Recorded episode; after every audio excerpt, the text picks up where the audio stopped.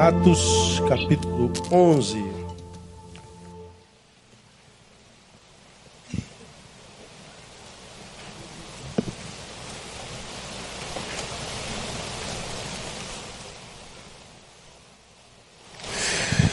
Atos capítulo 11, irmãos, é Atos dos Apóstolos, você sabe disso, né? Registra os Atos dos Apóstolos, né? E acho que todo crente deveria ler o livro de Atos, é o início do da igreja, como que os apóstolos, quais os atos que os apóstolos produziram e que nos fizeram chegar até onde nós chegamos. O capítulo 11 de Atos, é eu achei um capítulo muito interessante. Ah, se você olhar no cabeçário, se você tem a Bíblia de papel, a gente quase não usa mais a Bíblia de papel, o cabeçário ah, que aponta esse, esse capítulo diz o seguinte: Pedro justifica-se perante a igreja. Então Pedro está diante da igreja em Jerusalém, se justificando. Como quem diz, ó, oh, gente, eu vou explicar para vocês, desculpa aí. Mas ele se justificava de quê? Pasme, você já deve saber disso. Judeu não se comunicava com gentio, com quem não era judeu. Pedro está em determinado lugar, ele tem uma visão. Qual visão? Desce um lençol do céu. Nesse lençol tem o quê? É, picanha suína, carré, lombo, ingrediente de uma feijoada. O que mais? Torresminho. Tudo que era imundo, segundo a lei. Graças a Deus não é mais, irmão. Diga glória a Deus, irmão. Pela, imagina, irmão, você não poder comer carne de porco, irmão. Pois é, que bom que a lei caiu. Louvado seja o nome do Senhor. Aí desce esse lençol com todos os animais imundos, segundo a lei de Moisés, que não podiam ser comidos. E naquele lençol desce o Senhor, fala com ele assim: Pedro, mata e come. Pedro diz assim: Mas Senhor, eu não posso comer o que a lei diz que é imundo. Aí Pedro está num, tá numa bifurcação. A lei me diz: não coma. Na visão, Jesus diz: coma.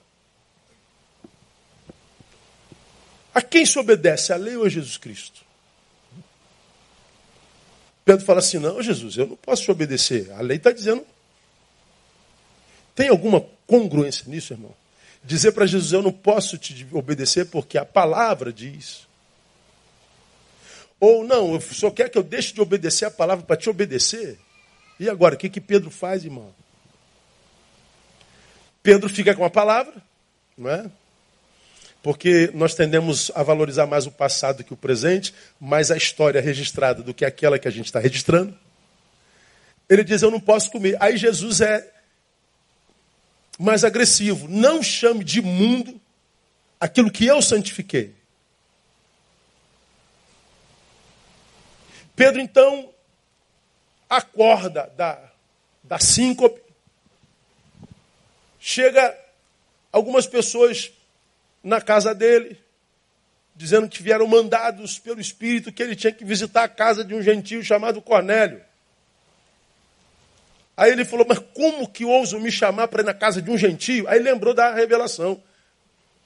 Não, gentio é imundo para mim, mas o Senhor disse que eu não devo chamar de imundo aquilo que eu santifiquei. Eu tenho que ir lá. Ele vai, contrariando a lei e o que a sua religião dizia, ele chega na casa de Cornélio, está todo mundo reunido, famílias, empregados e todo mundo que estava abaixo da autoridade dele. Diz o texto que ele prega a palavra. E como aconteceu no dia de Pentecostes, algum, há pouco tempo atrás, o Espírito Santo desce sobre todo mundo. Né? Como diz, como diz no, no capítulo 10, todos quantos tinham vindo com Pedro maravilharam-se de que também sobre os gentios se derramasse o dom do Espírito Santo, porque os ouviam falar línguas, magnificar a Deus. Respondendo então Pedro: Pode alguém porventura recusar a água para que não sejam batizados estes que também, como nós, receberam o Espírito Santo? Mandou, pois, que fossem batizados em nome de Jesus Cristo, então lhe rogaram que ficassem com eles por alguns dias. Então, Pedro, que até aquele instante acreditava que o que Deus tinha, tinha só para a gente da sua religião e da sua nação, aprende que o que Deus tem não é só para eles, é para todo mundo. Inclusive para aquela gente que a gente odeia, para aquela gente que a gente julga imunda e indigna. Pois bem, Pedro vê o que aconteceu no Pentecostes acontecendo no meio dos indignos, dos gentios.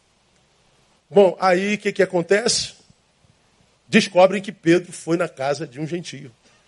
Descobrem que Pedro foi comungar com aquela gente. Aí Pedro, então, vai justificar-se perante a igreja. Aí essa justificação é mais ou menos assim, ó. Ora, ouviram os apóstolos, os irmãos, que estavam na Judéia, que também os gentios haviam recebido a palavra de Deus. Então eles ouviram do que aconteceu na casa de Cornélio. E na cabeça deles, dizendo, não, isso não pode ter acontecido. Que isso? Jamais. Chame Pedro aqui. Aí chamaram. Quando Pedro subiu a Jerusalém, disputavam com ele os que eram da circuncisão, dizendo: Entrastes em casa de homens incircuncisos? Comeste com eles? Não, não é indagação é uma afirmação. Entrastes em casa de homens incircuncisos e comeste com eles. Dedo na cara. Pedro, porém, começou a fazer-lhes a exposição por ordem, dizendo: Estava eu orando na cidade de Jope. Aí ele explicou que ele teve a visão, aquela coisa toda, bpp, brabará, papá. Aí lá no 14, o qual te dirá palavras pelas quais, logo que. Bota no 15. É, isso, 15, painel. Aí, logo que eu comecei a falar, ele terminando a história, desceu sobre eles o Espírito Santo, como também sobre nós no princípio, no Pentecostes. Lembrei-me então da palavra do Senhor, como disse João, na verdade batizou em água, mas vai seres batizados no Espírito Santo. Portanto, se Deus lhes deu o mesmo dom que dera também a nós, ao crermos no Senhor Jesus Cristo, quem era eu para que pudesse resistir a Deus? Ouvindo eles essas coisas, apaziguaram-se e glorificaram a Deus, dizendo: Assim, pois, Deus concebeu também aos gentios arrependimento para a vida. Aqueles que começaram dizendo: Você comeu com gente indigna. Você sentou com pecador. Comungastes com gente que, que não merece a sua atenção. Estes começaram acusando. Lá no final disseram: Deus concedeu a eles também o mesmo que deu a nós. Bom, o coração deles apaziguou. Agora veja, irmão, algumas, algumas realidades que eu queria compartilhar com os irmãos, tomara que eu consiga acabar hoje. Se eu não acabar, a gente termina quarta-feira que vem, não tem problema não. Nós já aprendemos aqui, é, juntos, que tudo na vida depende da visão. A gente não tem é, dúvida disso. E não é, não é só da, da visão biológica. Ver é mais do que perceber imagens. Ver é discernir a imagem percebida. Então é mais do que enxergar, é discernir o enxergado. Então a nossa vida será a proporção da visão que nós temos da vida. Então, conforme visionamos, diagnosticamos, e conforme diagnosticamos, caminhamos. Olhamos para a direita e achamos que a direita é o caminho. Então vai um grupo para a direita, atrás do homem lá. Mas há um outro grupo que diz, não, a direita é do diabo, de Deus é a esquerda. Então, segundo a visão dele, é, Deus está na esquerda, então ele vai para a esquerda. Por que, que um vai para a direita e vai para a esquerda? Porque cada um tem uma visão de vida, uma visão de mundo. Nós estamos aonde estamos na nossa história, porque a nossa visão ontem nos trouxe até aqui. Cada um de nós está onde merece. Digo sempre isso. Só quem não gosta do lugar onde está, não gosta de ouvir isso. Agora, quando a gente está num lugar que a gente gosta, a gente ama saber que a gente está aqui por causa da visão que a gente teve ontem. A nossa vida será a proporção da visão que a gente tem da vida. A gente aprendeu isso. Jesus falou sobre isso e nós também falamos sobre isso de que Jesus falou. Está lá em Mateus 6, 22 e 23. Falamos sobre isso muito no ano passado, onde o texto está dizendo: a candeia do corpo são os olhos. Ou seja, o que ilumina o corpo são os olhos. De sorte que, se os teus olhos forem bons, leia para mim, todo o teu corpo terá luz. Ou seja, todo o teu corpo, toda a tua vida será a proporção da saúde dos teus olhos. Tudo em você depende da tua visão de mundo. Se os teus olhos, porém, forem maus, todo o teu corpo será tenebroso. Então a nossa vida é a proporção da nossa visão de mundo. Esse texto de Atos nos mostra, irmãos, assim, de forma muito clara, o quanto a religião tem poder de nos impedir de enxergar claramente.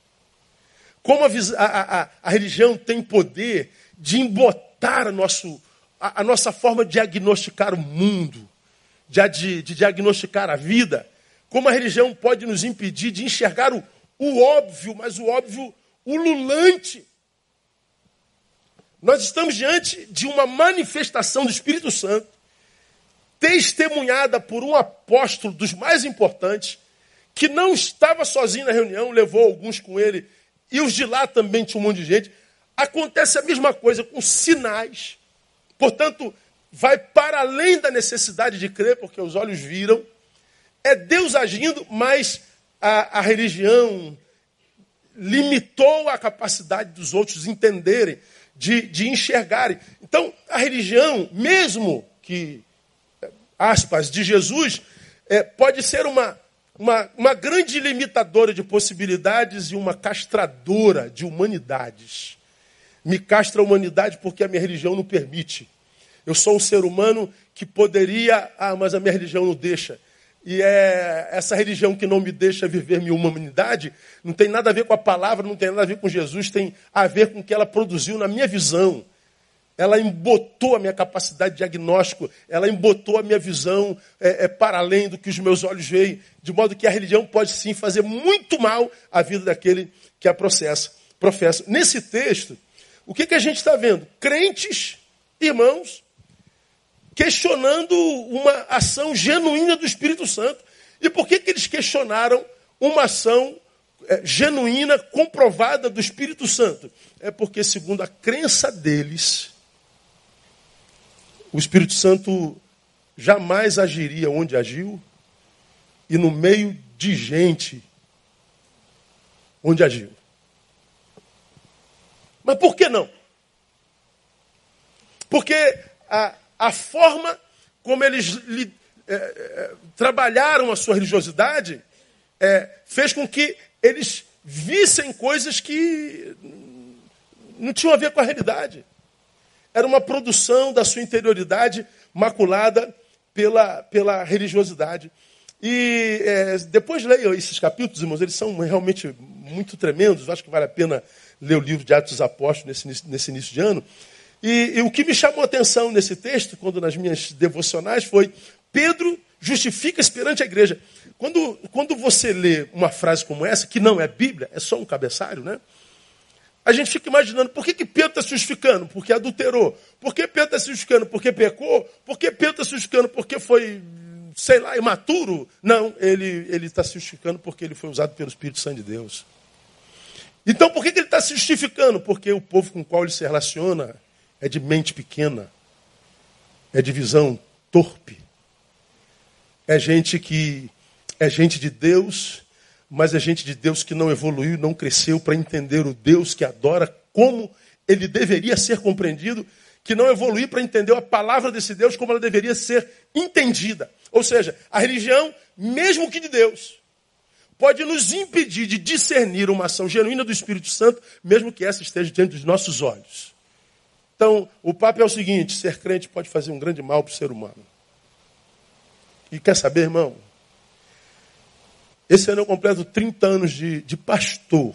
De crente eu tenho um pouquinho mais. Então, bem mais da metade da minha vida eu estou pregando evangelho. E nas minhas andanças é, por esse mundo afora, eu vejo mais ausência de conhecimento de Deus. Eu vejo mais frutos do Espírito Santo de Deus, como amor, solidariedade, gratidão, solidariedade, generosidade, honra, verdade, é, temperança, paz, silêncio. Eu vejo isso menos entre nós do que no nosso meio. Eu não ando em rede social, você sabe disso. Nessas férias eu fui dar uma passeada. Aí eu fui lá pelas, pelas, pelos sites da igreja, Aí fui vendo quem está lá e fui clicando nos faces de uns e de outros. Deixa eu ver esse cara aqui, deixa eu ver essa mina aqui. Meu irmão, eu não aguentava ficar, na maioria dos casos, 10 minutos. Tem um, tem um caso de uma menina da nossa igreja, Jesus amado. Ela fez uma viagem para o exterior e foi no, no, no Museu do Sexo. Aí tirou uma foto abraçada num pênis de 3 metros, com a língua para fora.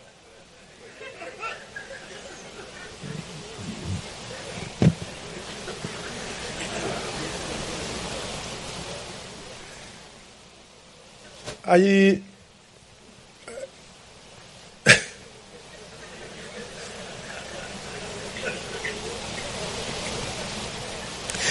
Outros dentre nós, sentado numa mesa de bar com todo tipo de cachaça e tudo mais, e algumas mulheres seminuas.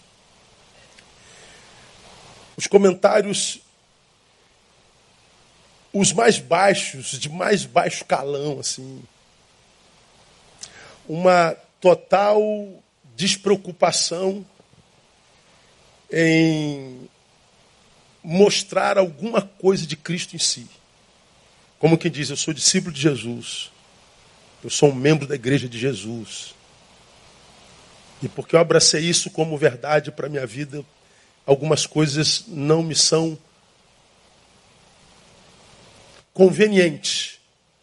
Todas as coisas me são lícitas, mas nem todas convêm. Eu posso tudo, nem tudo me convém por causa da fé que eu abracei.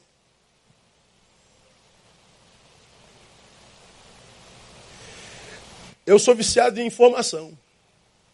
Aí você abre no, no Google, você bota assim ó, no Google assim, ó. Ah, você, você entra aqui só no. Tu clica no, nesse, nessa bolinha do Google, aí já aparece um monte de informações. Elas são atualizadas, né? Atualizadas. Tá. Aí, por incrível que pareça, saiu hoje uma notícia da Anitta, esta moça profunda, que quando abre a boca abençoa todo mundo. Ela dizendo, ela, ela apresentando um aparelhinho que é um sugador de clitóris ela falou: Me salvou por muitas noites. Aí eu cliquei na, na, na notícia. O primeiro comentário de uma menina da nossa igreja. Me diz aonde eu arrumo. Meu Deus do céu. Que azar, né? O pastor ver, né, cara? Desgraçado do pastor, né? Mas que bom que eu não me meto na vida de ninguém, eu não chamo a atenção de ninguém. Minha irmã vem cá no meu gabinete, eu não faço nada disso, o problema é seu. Cada um dará conta de si mesmo a Deus, não tem nada a ver com isso. Eu não sou desses pastores. Tudo me é lícito, nem tudo me convém. Né? Tem a ver com identidade.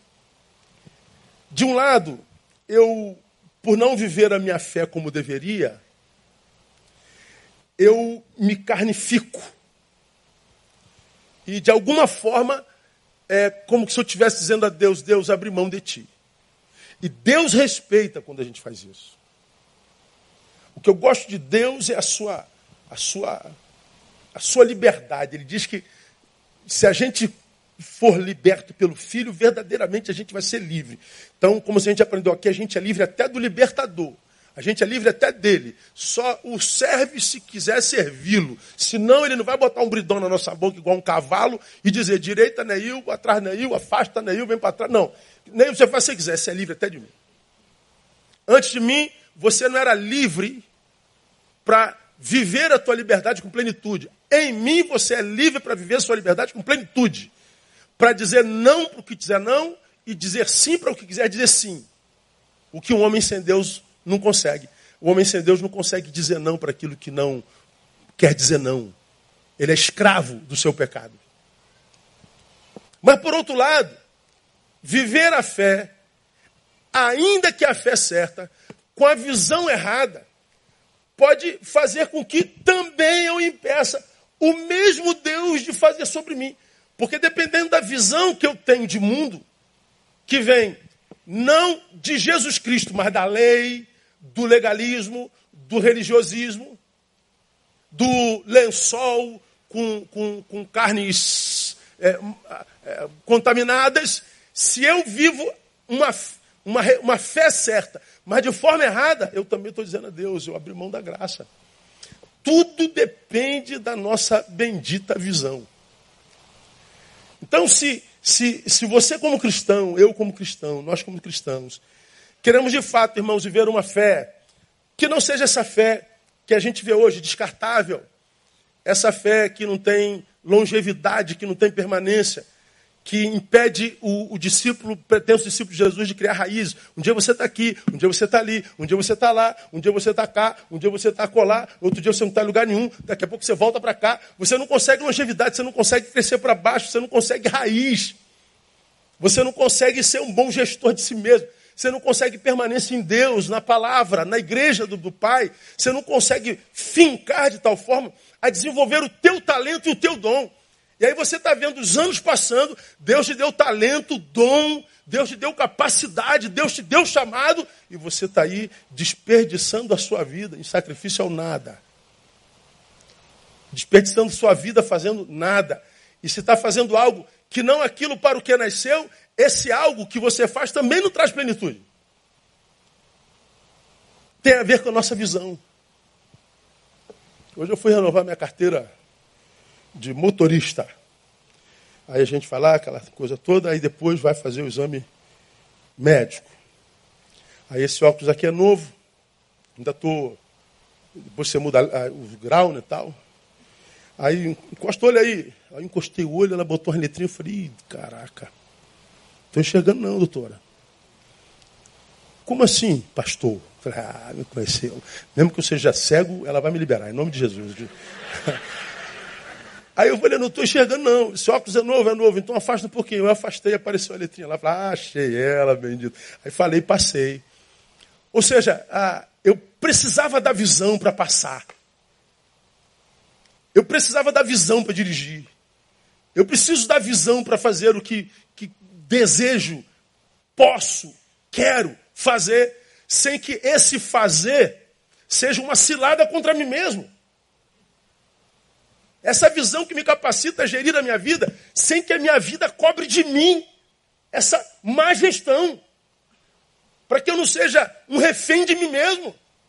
Para que eu não seja aquele que viva a unção do cachorro que corre atrás do rabo, que roda, roda, roda, quando vai ver, parou no mesmo lugar. Visão. Aí eu queria mostrar para vocês quais os males. Quais os males mais comuns ao meu ver, né? Produzido pela religião na vida daqueles que, a despeito de serem sinceros, praticam a religião sem sabedoria e reflexão. É sincero para a religião? É. É hipócrita? Não, não é não. Ele é sincero. Só que ele está praticando a religião dele sem reflexão, sem raciocínio. Pedro mata e come. Não, a lei mas eu sou Jesus, Pedro, mas a lei. Então a gente tem que saber é, é, é, fazer conexões e pedir a Deus sabedoria, porque há uma palavra na Bíblia, irmão, séria sobre esse assunto, sobre ser honesto, ser sincero, ser zeloso, mas não ter sabedoria. Coloca para mim painel Romano 10, 12. Romanos 10, 12. Olha esse texto aí, lê comigo, por favor. Porque lhes dou testemunho de que tem zelo por Deus tem zelo por Deus, mas o que, igreja? Não com entendimento. Olha que coisa tremenda. São zelosos? Sim. São sinceros? Sim. São sábios? Não. Reprovados. Não basta ser zeloso. Não basta ser honesto. Eu posso ser honesto no que faço e ser completamente equivocado. Eu posso ser o cara mais fiel à minha religião e ser um equivocado. Eu posso ser o cara mais fiel ao, ao, ao Deus do meu amor, mas ser um tirano em nome dele. Eu posso ser qualquer coisa má a despeito da minha honestidade e da verdade da minha fé. Sinceridade e zelo, sinceridade e visão precisam caminhar juntas para poderem frutificar em bênçãos sobre a nossa vida. Então, eu queria compartilhar com vocês quais os males mais comuns que a gente vê é, é, sendo praticada na, na religião sem sabedoria. A primeira delas é que essa religiosidade sem sabedoria gera em nós uma visão superlativa de nós mesmos. Uma, uma visão muito grande de nós mesmos. Uma visão para além da real de nós mesmos. A religião faz essa desgraça com o homem. Faz com que eu me olhe no espelho e me veja maior do que o que de fato sou. Por que, que a religião faz isso? Ah, é muito simples entender isso. Olha, volte para o capítulo 11 de novo, painel 11, bota o versículo 3. Veja se não é o que aconteceu com os caras que julgaram Pedro e que por causa de serem como serem, serem como eram, Pedro teve que dar satisfação do fato de ter sido usado pelo Espírito Santo. Ser usado pelo Espírito Santo não foi o erro. Virou erro por causa do que vocês eram. Uma visão superlativa de si mesmo. Entraste em casa de homens incircuncisos e comeste com eles. Comeram, comestes com gente indigna. Comestes com gente com religião demoníaca.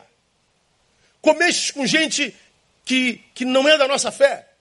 Comestes com quem não deveria comer. Bora, desde quando um homem é capaz de dizer qualquer coisa que seja plenamente verdadeira a respeito de um ser que não ele mesmo? Claro que eu conheço a Beth. A Beth está aqui há 20 anos. Se me perguntarem, pastor, o que o senhor diz da Beth? A Beth é uma boa menina, uma crente fiel, está sempre aí.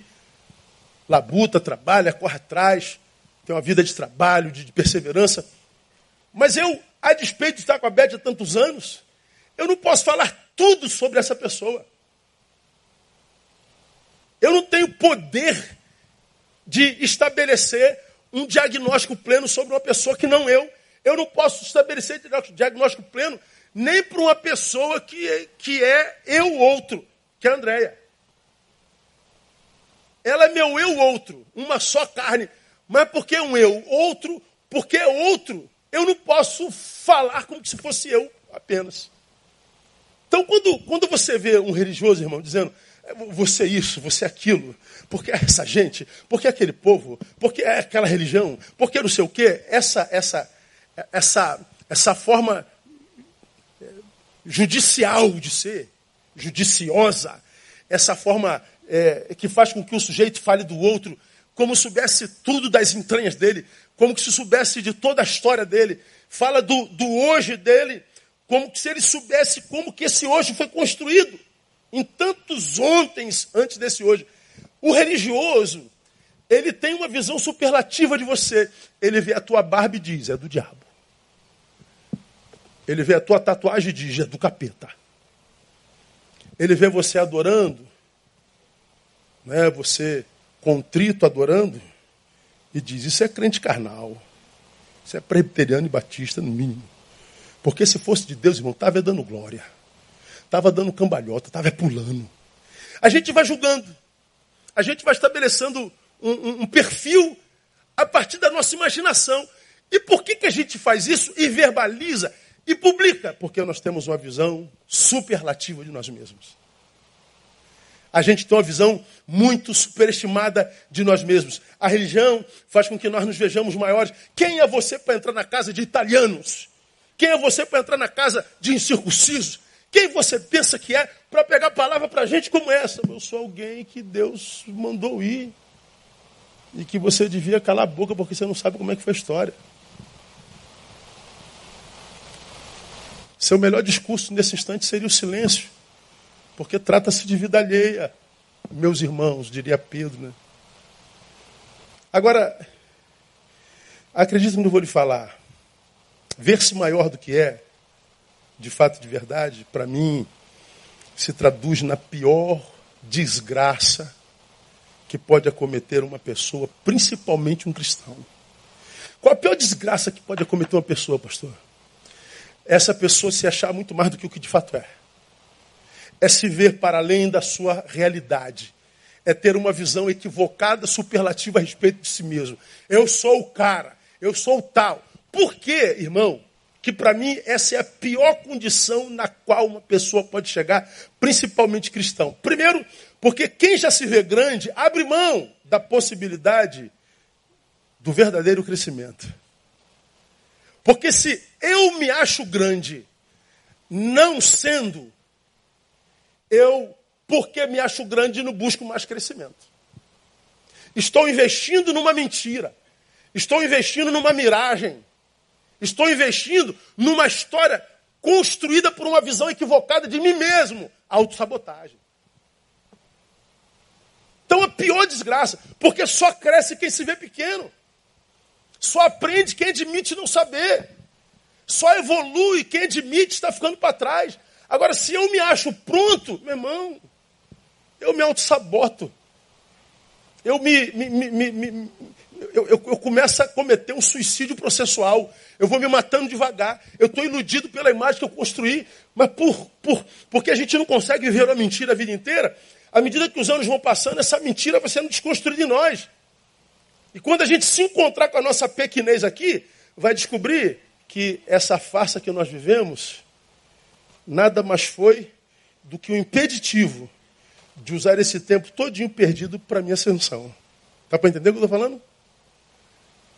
Quem se vê grande, sabota a si mesmo o crescimento. Agora, me diga uma coisa vocês. Hoje é comum ou não achar homens e mulheres que envelhecem sem crescer, sem amadurecer. Acontece ou não acontece? Tu pega aquele cara de 40 anos, bonito. Tu vai trocar uma ideia com um cara, irmão. Você fala assim, não é possível, cara. Você vai ver as publicações do cara. Você vai conversar com a menina. Você vê o infantilismo doentio. Como eu preguei, é síndrome do Peter Pan espiritual, existencial. Gente que envelhece, mas não cresce.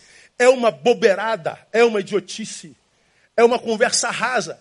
São vidas tão sem propósitos, que eu imagino que ser daquele jeito, naquela idade, deve ser um inferno existencial. Agora, por que, que não cresceu, só envelheceu, pastor? Porque ele se achou grande quando ainda era pequeno. Aí cometeu um erro quando tinha 16 anos. Está com 25, está cometendo o mesmo erro. Está com 35, repete o mesmo erro de 15. Está chegando aos 40 e ainda não aprendeu nada. Nada. O problema, meu irmão, minha irmã, é que quando você tem 15, 18, a vida te perdoa. E a sociedade também é menino, gente. Criança é assim mesmo. Daqui a pouco ele cresce. Só que quando você está com 35, 40, a vida não te perdoa, não, cara. A vida não absolve, não. Porque nós vivemos num mundo cada vez mais competitivo no mundo cada vez mais mortal, mais selvagem. E a gente precisa de estrutura existencial, a gente precisa de maturidade, a gente precisa de conteúdo, a gente precisa de substância para não quebrar. A gente precisa de estratégias existenciais para não sucumbir à opinião alheia, para não sucumbir à, à, visão equivocada e doentia da religiosidade, para não sucumbir à visão equivocada que a gente pode criar de nós mesmos. Ora, o Evangelho me livra de tudo isso. A religião faz com que a gente tenha uma visão superlativa de si mesmo. Quem já se vê grande abre mão da possibilidade do verdadeiro crescimento, se auto-sabota. Segundo, quem já se vê grande se impossibilita de ver e reconhecer os que são maiores do que ele. Não só eu deixo de viver o verdadeiro crescimento, como deixo de viver o verdadeiro crescimento porque eu não conheço, consigo reconhecer quem é maior do que eu. Ou seja, aquele que me pode ensinar. Aquele que pode ser-me mestre. Aquele que passou por um caminho pelo qual eu quero passar e que pode facilitar a minha jornada. Aí, quando nós vivemos isso, autossabotagem de novo. Aí o que, que acontece? Nós não vivemos num tempo onde pessoas buscam sábios e mestres. Nós vivemos um tempo onde todos querem ser mestres e sábios. quase todo mundo com a visão superlativa de si mesmo. Bom, Paulo diz, nós começamos a pregar uma série que não terminei,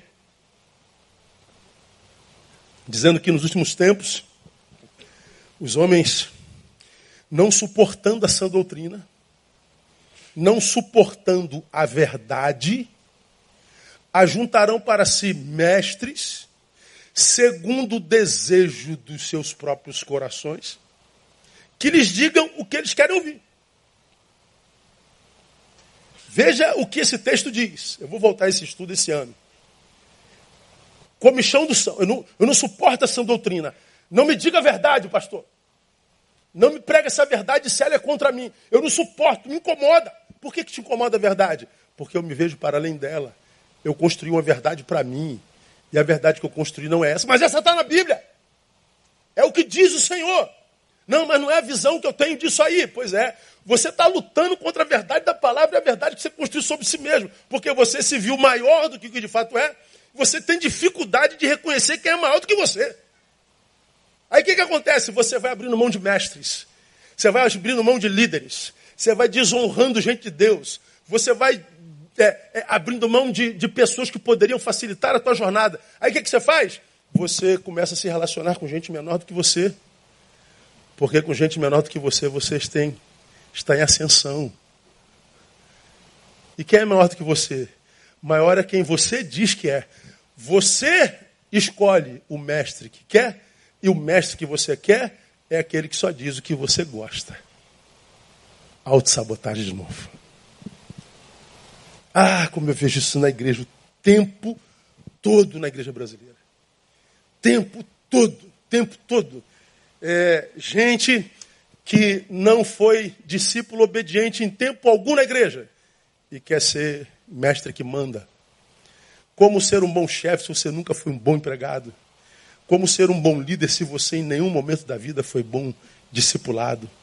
Como? Autossabotagem. O que, que acontece? Você é visão superlativa de si mesmo, impediu o crescimento porque você não consegue ver ninguém maior do que você, se relaciona sempre com quem é menor do que você, Toda vez que te apertam, te dizem a verdade, você foge. Pois bem, agora você está aí ó, com 40 anos, 35. Podia estar olhando para trás dizendo: Louvado seja o nome do Senhor pela minha vida, pela minha história, marcada pela tua manifestação e pela graça de ser sido usado por ti. Grande parte dos crentes olham para trás e dizem: Meu Deus, o que, que eu fiz comigo? Quando ouve isso, sofrem. Mas porque ainda tem visão superlativa de si mesmo, ao invés de dizer, eu me arrependo para que eu não viva isso de novo, continua fugindo, continua fugindo, continua se defendendo, continua renegando a verdade, continua recalcitrando contra os aguilhões, como diria a palavra. Se ver para além do que de fato é, é uma praga do inferno. Porque, terceiro, quem se vê grande, nunca. Guarda isso aqui, guarda isso aqui. Quem se vê grande nunca será visto e respeitado com honestidade, visto e respeitado com honestidade por aqueles que estão teoricamente abaixo de você ou abaixo dele. Porque que os que se acham grandes jamais serão vistos e respeitados com honestidade por aqueles que estão teoricamente abaixo dele. Porque você se vê grande. Eles não te veem assim. Essa visão superlativa que eu tenho de mim é minha. Mas quem está lá me vendo não tem essa visão tão grande de mim, não. Essa relação que eu tenho de mim como líder, imaginária, doentia por causa da religiosidade e da função, que me faz ver-me para além da minha realidade. Não é a mesma visão que você tem de mim. Portanto, você pode, pode até estar aqui comigo, mas não me vê com respeito nem com admiração. Essa relação fica quase, cai quase no campo do ridículo.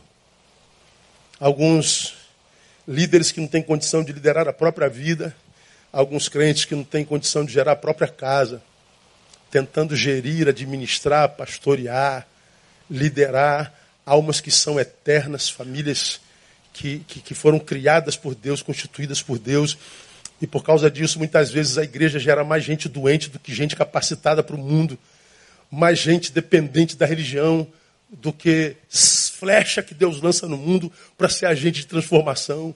Uma igreja que gera crentes mimimis, crentes frágeis para um tempo como o de hoje, que fracassam em tudo que fazem e dizem que a culpa é do diabo. O evangelho, irmão, ele é absurdamente realista. Ele é absurdamente realista. E esse realismo do evangelho me fascina, já falei isso aqui mil vezes. Jesus dizendo: se alguém quer vir após mim, ótimo, não venha já não. Primeiro, negue-se a si mesmo. Porque esse teu eu, se não for negado, se não for posto no seu devido lugar, mesmo que comigo, ele pode te trair. Mesmo que comigo, pode fazer com que a tua estadia comigo seja vã.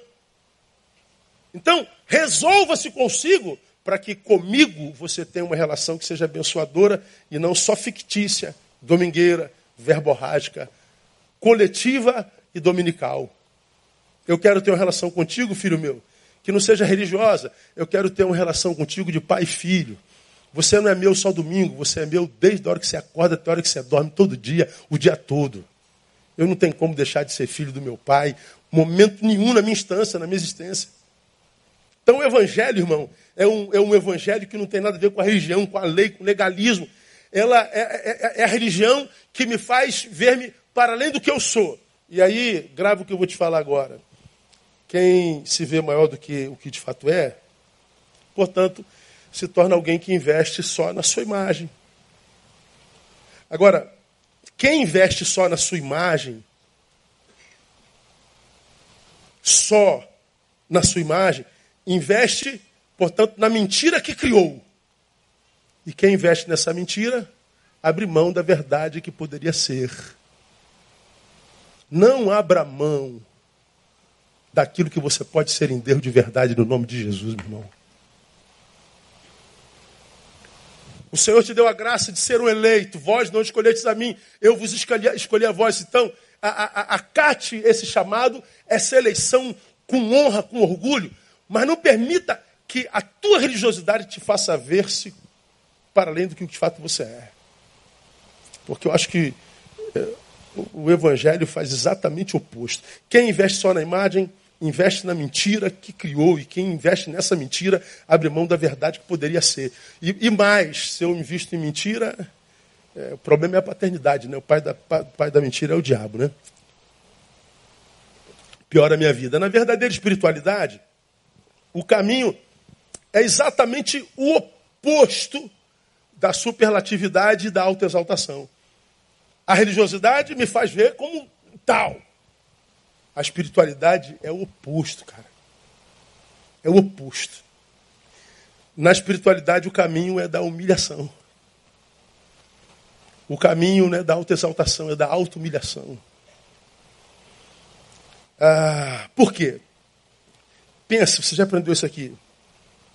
Na luz de Cristo, nós passamos a nos enxergar como de fato somos. Não tem como alguém que viveu o que os apóstolos viveram no Pentecostes. Não tem como alguém que viveu o que os gentios viveram na casa de Cornélio. Ou seja, terem sido alvos de uma ação genuína do Espírito Santo. É impossível que alguém que tenha tido uma visão, uma relação, uma experiência com o Espírito Santo que, que, que, que, que não se enxergue como de fato é, irmão. Aquela experiência de Isaías, já preguei sobre ela aqui, você deve lembrar bem dela. No ano em que morreu o rei Uzias, Uzias era o ídolo de, de, de Isaías. Quero ser como ele, andei com ele 40 anos, foi um reinado longo. Então ele tinha Uzias como morreu o ídolo, aí ele diz: Eu vi o Senhor. No ano em que morreu o rei Uzias, eu vi o Senhor. Ele define o Senhor. Lá no final da sua definição, ele diz assim: Ai de mim, porque eu sou um homem de lábios impuros e habito no meio de um povo de impuros lábios. Ele, quando vê o Senhor, o que, que o Senhor faz? O Senhor o ilumina. Então ele se enxerga quando eu me encontro com o Senhor, a quem eu vejo sou eu. E quando eu me vejo na luz do Senhor, a única palavra que pode sair da boca é ai de mim. E ele define porque ele diz: ai de mim, tem misericórdia. Porque eu sou um homem de impuros lábios e habito no meio de um povo de lábios impuros. Ou seja, ó Deus, eu não sou produto da tua graça, eu sou a consequência da relação com a minha geração. Ao invés de influenciá-la, ela me influenciou. Tem misericórdia de mim, Deus. Vê a minha geração pornográfica, eu sou um. Vê a minha geração fofoqueira, eu sou um. Vê a minha geração juíza, eu sou outro juiz, Senhor. Vê a minha geração sem misericórdia, sou eu. Vê essa geração exibicionista, eu, Senhor. Como que alguém que vive numa geração dessa não vai dizer ai de mim? Como que alguém que vive numa geração dessa, contaminado por ela, vai perguntar, sabe com quem você está falando? Só pode não se enxergar. Eu vou embora desta igreja porque ninguém reconhece o meu trabalho. Vai para o diabo que te carregue.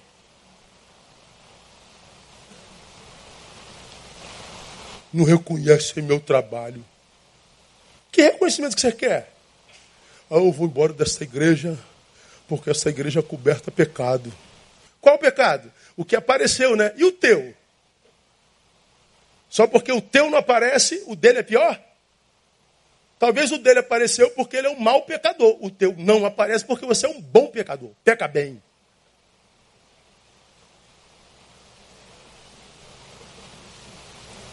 Imagina se Deus nos julgasse não pelo que a gente é aqui, mas pelo que a gente é aqui.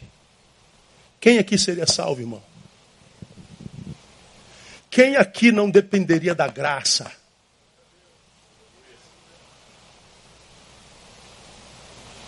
Se o senhor falasse, assim, hoje tu só prega se aqui tiver são. Então, eu estou aqui, Senhor, baile, vou jogar uma pelada, porque não dá, não dá. É graça, irmão. É misericórdia de não ser fulminado pelo raio do juízo de Deus. E por que, que a gente não é fulminado pelo raio do juízo de Deus? Porque quando Deus olha de cima para baixo, os olhos deles passam pelo sangue do Cordeiro. E quando os olhos dele passam pelo sangue do Cordeiro, nos vê purificado. Só que é Deus olhando de cima para baixo. Quando a gente olha no horizontal, todos nós estamos caídos. De pé pela misericórdia de Deus. Então quem está de pé só pela misericórdia, jamais diz pecador. Se não pode estender a mão ao pecador para se levantar, cala a boca. Mas não, nós temos juízos o tempo todo, irmão. Os santarrões que se acham melhores do que aqueles que foram pegos em pecados Aí quando me perguntam, pastor, você fica com esse santarrão juiz ou com aquele pecador carnal? Fico com um pecador, manda o santarrão embora. Na luz de Cristo, nós passamos a nos enxergar como de fato somos, porque é, é, é, é se de fato teve a experiência espiritual, o que cabe a nós é nos auto-humilharmos e dizer, Senhor, tem misericórdia de nós. E se a gente se humilha, irmão, o que sobra na nossa boca é gratidão. Porque a Bíblia diz que se não fosse as misericórdias do Senhor, concluam para mim, irmão, nós já teríamos sido consumidos. Por que, que não fomos? Por causa da misericórdia do Senhor. Além de não sermos consumidos, irmão, Ele nos usa. Ele bota picanha na tua mesa.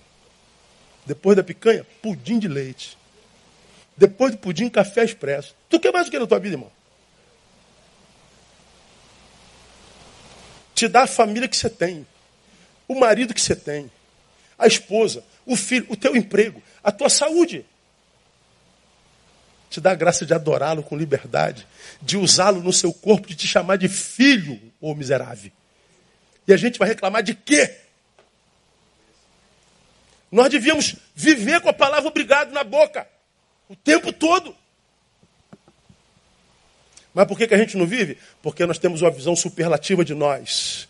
Ou seja, se dói, Deus não ama. Se dói, Deus não abençoa. Se dói, é porque Deus é mau. Não. É o contrário. Por que, que Deus me deu uma mulher daquela? Eu não merecia, não, gente. Por que, que Deus me colocou numa comunidade como a minha? Meu Deus, quem sou eu? Tem misericórdia, Senhor. Senhor, os amigos que eu tenho, minhas filhas. Jesus amado, eu tenho carro. Olha, eu tenho uns amigos da alma que, que, que, que eu me descortino. Jesus, eu me sinto tão útil na minha geração. Deus, tira isso tudo de mim, não mereço não. Não, a gente nunca diz, Deus é demais, eu não mereço tudo não. Agora, quando a vida tira alguma coisa de nós, cadê tua bondade, Deus? Minha bondade está te mantendo vivo, ô mané. Porque você era, nem era nem para estar tá vivo.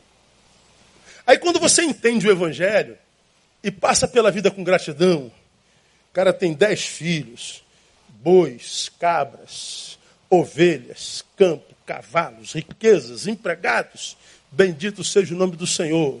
Teus dez filhos morreram, a casa caiu em cima deles, os empregados foram embora, os bois foram roubados, tua saúde vazou. Bendito seja o nome do Senhor. O Senhor o deu, o Senhor o tomou, bendito seja o nome do Senhor. Porque o que eu tinha era graça de Deus. Se ele acha que eu não mereço mais, continua sendo louvado o nome porque eu estou vivo. E aquele Deus que me deu aquilo pode me dar tudo de novo. E deu quadruplicadamente. Porque Jó entendeu o que era espiritualidade do reino. Ele entendeu. Por que, que não é da exaltação, é da, da humilhação? Porque se isso aconteceu de fato, a, o encontro com o Espírito Santo, nós nunca chamaremos um igual de incircunciso. Você comeu com esse incircunciso? Ninguém, irmão, que passou pela cruz consegue humilhar o irmão um semelhante. Como a gente vê isso hoje assim? Por que, que você chamou teu irmão de verme, vagabundo, salafrário? Ah, porque ele postou aquela frase. Quantas, quantas palavras tem na frase? Cinco. Além das cinco frases que o verme, vagabundo, salafrário, sem vergonha, maldito, nojento, é, publicou, o que mais você sabe da vida dele? Eu não sei mais nada. Você só sabe cinco frases dele. Já está dizendo que ele é isso tudo? Quem é o maldito salafrário, vagabundo, verme? É quem deu opinião ou aquele que foi opinado?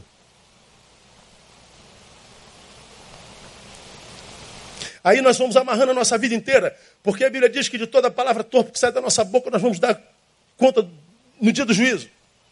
Como quem diz, tudo que sai da tua boca é semente, tudo que come isso também você fará. Aí você vê a vida de um monte de cristão amarrada trancafiada, impossibilitada. E estão perguntando, Deus, por quê? Veja o que, que sai da sua boca. Veja o que, que tecla o teu dedo. Veja que se semeando o que você tem semeado sobre pessoas que você não conhece, a não ser por um vídeo, por uma frase, por uma opinião. Veja se o que você tem dito por, por, sobre fulano, beltrano, sogra, vizinho, pastor, presidente, Veja se isso é semente que pode se traduzir em boa colheita no futuro. É, não pode não. Não dá para falar bem? Cala a boca, irmão. Amor próprio. Vai voltar tudo para você. Tudo volta para vocês. Por que, que tem que ser o da humilhação? Porque quem está em Cristo tem sua capacidade ampliada. E olha só, e por causa dessa capacidade ampliada, quer sim, claro, ser exaltado. Por que, que a gente deve buscar a humilhação e não a visão superlativa equivocada? Ora, eu me humilho porque eu quero ser exaltado. Eu quero ter um nome superlativizado, só que não por mim mesmo. Não é a visão de mim mesmo. Porque todo aquele que a si mesmo se exaltar será humilhado.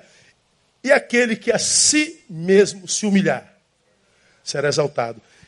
Quem o exalta? Deus. Por que, que Deus o exalta? Porque ele se humilhou. Então o que, que o Evangelho faz com a gente? Me, me dá uma, uma, uma bombada, uma overdose me dá um anabolizante para eu acender, bum! Ou ele tira todas as minhas forças para eu me humilhar. Importa que ele e eu desapareça, diminua. Quando o evangelho me capacita para perder, eu perco sem me diminuir. Agora a gente só ouve nas igrejas ditas de Jesus só vitória, vitória, vitória, vitória, vitória. Ninguém fala em derrota. Ô, essa palavra de derrota, pastor, para com isso. Só, só vitória, só vitória, vitória, vitória, vitória. Só mau testemunho, mau testemunho, mau testemunho, mau testemunho, mau testemunho. Só mentira, mentira, mentira, mentira, mentira, mentira. Só invencionistas, testemunhos mentirosos, só desgraça. Porque a gente só fala em vitória, vitória, vitória. E aí, quando a vitória não vem, você fica perplexado, perplexizado pela, pela derrota, não entende por que, que Deus permitiu. Me disseram que era só vitória, enganaram você, filho. O Evangelho me capacita para assumir. O Evangelho me capacita para diminuir. Isso não quer dizer que o Evangelho me capacitou para ser inútil. Eu diminuo, mas com utilidade. Porque eu me diminuir, ele me usa, porque ele sabe que me usando a glória não vai ser minha. Minha, porque eu sou um vaso de barro. Então ele sabe que pode me usar, porque eu sei que eu sou vaso de barro, e usando, acendendo a glória dele. Como ele diz que não divide a sua glória com ninguém, ele só usa gente que ele sabe não vai roubar a glória dele.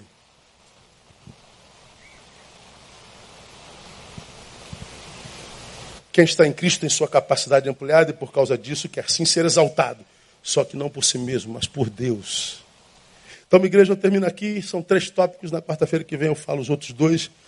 Quais os males mais comuns, a meu ver, produzidos pela região na vida daqueles que, a despeito de serem sinceros, praticam a religião sem sabedoria e sem reflexão? É a visão equivocada de si mesmo. Alguns de vocês estão aqui certamente, ou me ouvindo pelas redes, a audiência está quase igual domingo.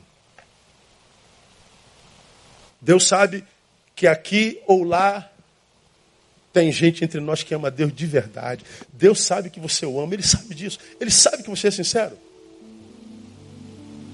Ele sabe que você geme por não estar desenvolvendo o seu dom e o seu talento com excelência. Ele sabe. Ele sabe que você não é um relaxado. Ele sabe que você não é um vagabundo na fé. Você não está no altar agora desenvolvendo. Ele sabe que você não está, mas você está sofrendo por causa disso. Ele sabe que você tem zelo. Mas quem sabe você não teve sabedoria. Por quê? Ah, você se auto-sabotou. Desenvolveu uma visão muito grande de si mesmo. E é melhor viver isso hoje do que viver no tempo da lei, né? Houve um tempo em que Moisés conduziu o povo, três irmãos se levantaram contra Moisés. O que, é que só Moisés manda? É que só Moisés é profeta? Não somos todos nós profetas? Datã, Coré, Birão. Eles não queriam servir o povo, eles queriam ascensão sobre o povo. O fim de Datã, Coré, Birão e seus 200 homens foi engolido vivo pela terra, enterrados vivos. Hoje Deus não faz isso, a gente tem entre Datã, Coré, Birão e Moisés e nós, nós temos a cruz de Cristo. Ele não mata a gente mais assim não, acredito eu. Mas embora não mata, o que ele pode fazer é permitir que a gente viva a vida que a gente mesmo construiu. A não ser que a gente se arrependa, que a gente diz, Deus, perdoa pela minha soberba, perdoa porque eu desprezei mestres, me perdoa porque eu achei que eu não tinha que dar satisfação a ninguém, desonrei, achei que eu era mestre, mas ao meu meus próprios olhos. Busquei carreira sólida, estou aqui. Estou aqui. Deus sabe que você está aí e Deus sabe até como você chegou aí. Mas eu acredito que uma noite como essa, Deus está dizendo: Eu não desisti de você, não, filho. não desisti do teu, do teu talento, porque os dons e a vocação são irrevogáveis. Ainda há tempo, você está vivo, glória a Deus, irmão. Ainda dá tempo. Então sai daqui nessa noite dizendo: Deus, Ajude-me a voltar a ser aquele que um dia eu fui na tua presença e tinha tanto prazer de ser. Eu não quero ser um, uma consequência das minhas relações mundanas. Eu não quero ser um produto de Instagram, likeado por gente que não me conhece. Eu quero ser aquele que no espelho se olha e veja a sua podridão, mas uma podridão marcada pela graça que tu usas. Um ser imperfeito, mas que se enxerga e que não se soberbece por causa disso, porque tudo que faz é para a glória do teu nome. Você vai ver que Deus recon reconsidera tudo. O amor de Deus é maior do que o nosso pecado, do que a nossa soberba. E a minha oração sincera é que Deus te visite na cama essa noite, te abençoe e faça de 2020 o ano da mudança da tua história. Se você vem até aqui como vítima da própria história, que essa história seja reescrita a partir de hoje e que você seja o agente dela com a ajuda do Todo-Poderoso. E que ao final desse ano você veja o que Deus fez em você, com você e através de você, no nome de Jesus. Amém, amados? Vamos aplaudir o Senhor. Vamos ficar em pé. Quarta-feira a gente volta. Vamos ficar em pé. Aleluia. A doação de sangue vai ficar aqui, tá? Depois você anota. Vamos orar. Ó oh, Deus, muito obrigado. Como a tua palavra é verdadeira, nem sempre doce.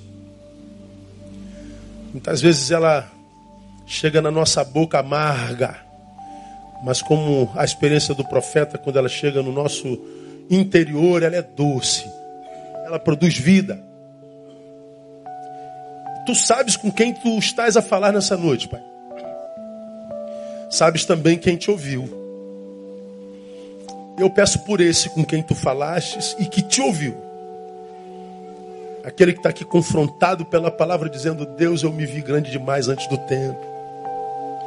Deus, eu me vi superlativamente. Deus, eu, eu, eu, eu desprezei mestres, eu desonrei, eu fui ingrato eu não criei raízes, não tenho longevidade.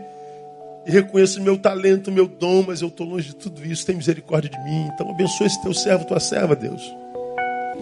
Aquele que não se conforma em ser um consumidor de religião, mas aquele que quer ter vida em Deus. Abençoa meu, teu servo, tua serva nessa noite. Que esta reunião acabe aqui, mas que o culto continue na vida do meu irmão. Que esse culto continue na cama, quando chegar em casa, tomar o seu banho, depois de jantar e for para o seu quarto. Que tu continues a ministrar o seu coração, gerando fogo no seu coração e na sua alma. E que essa palavra que começa a ser pregada hoje possa provocar a mudança necessária.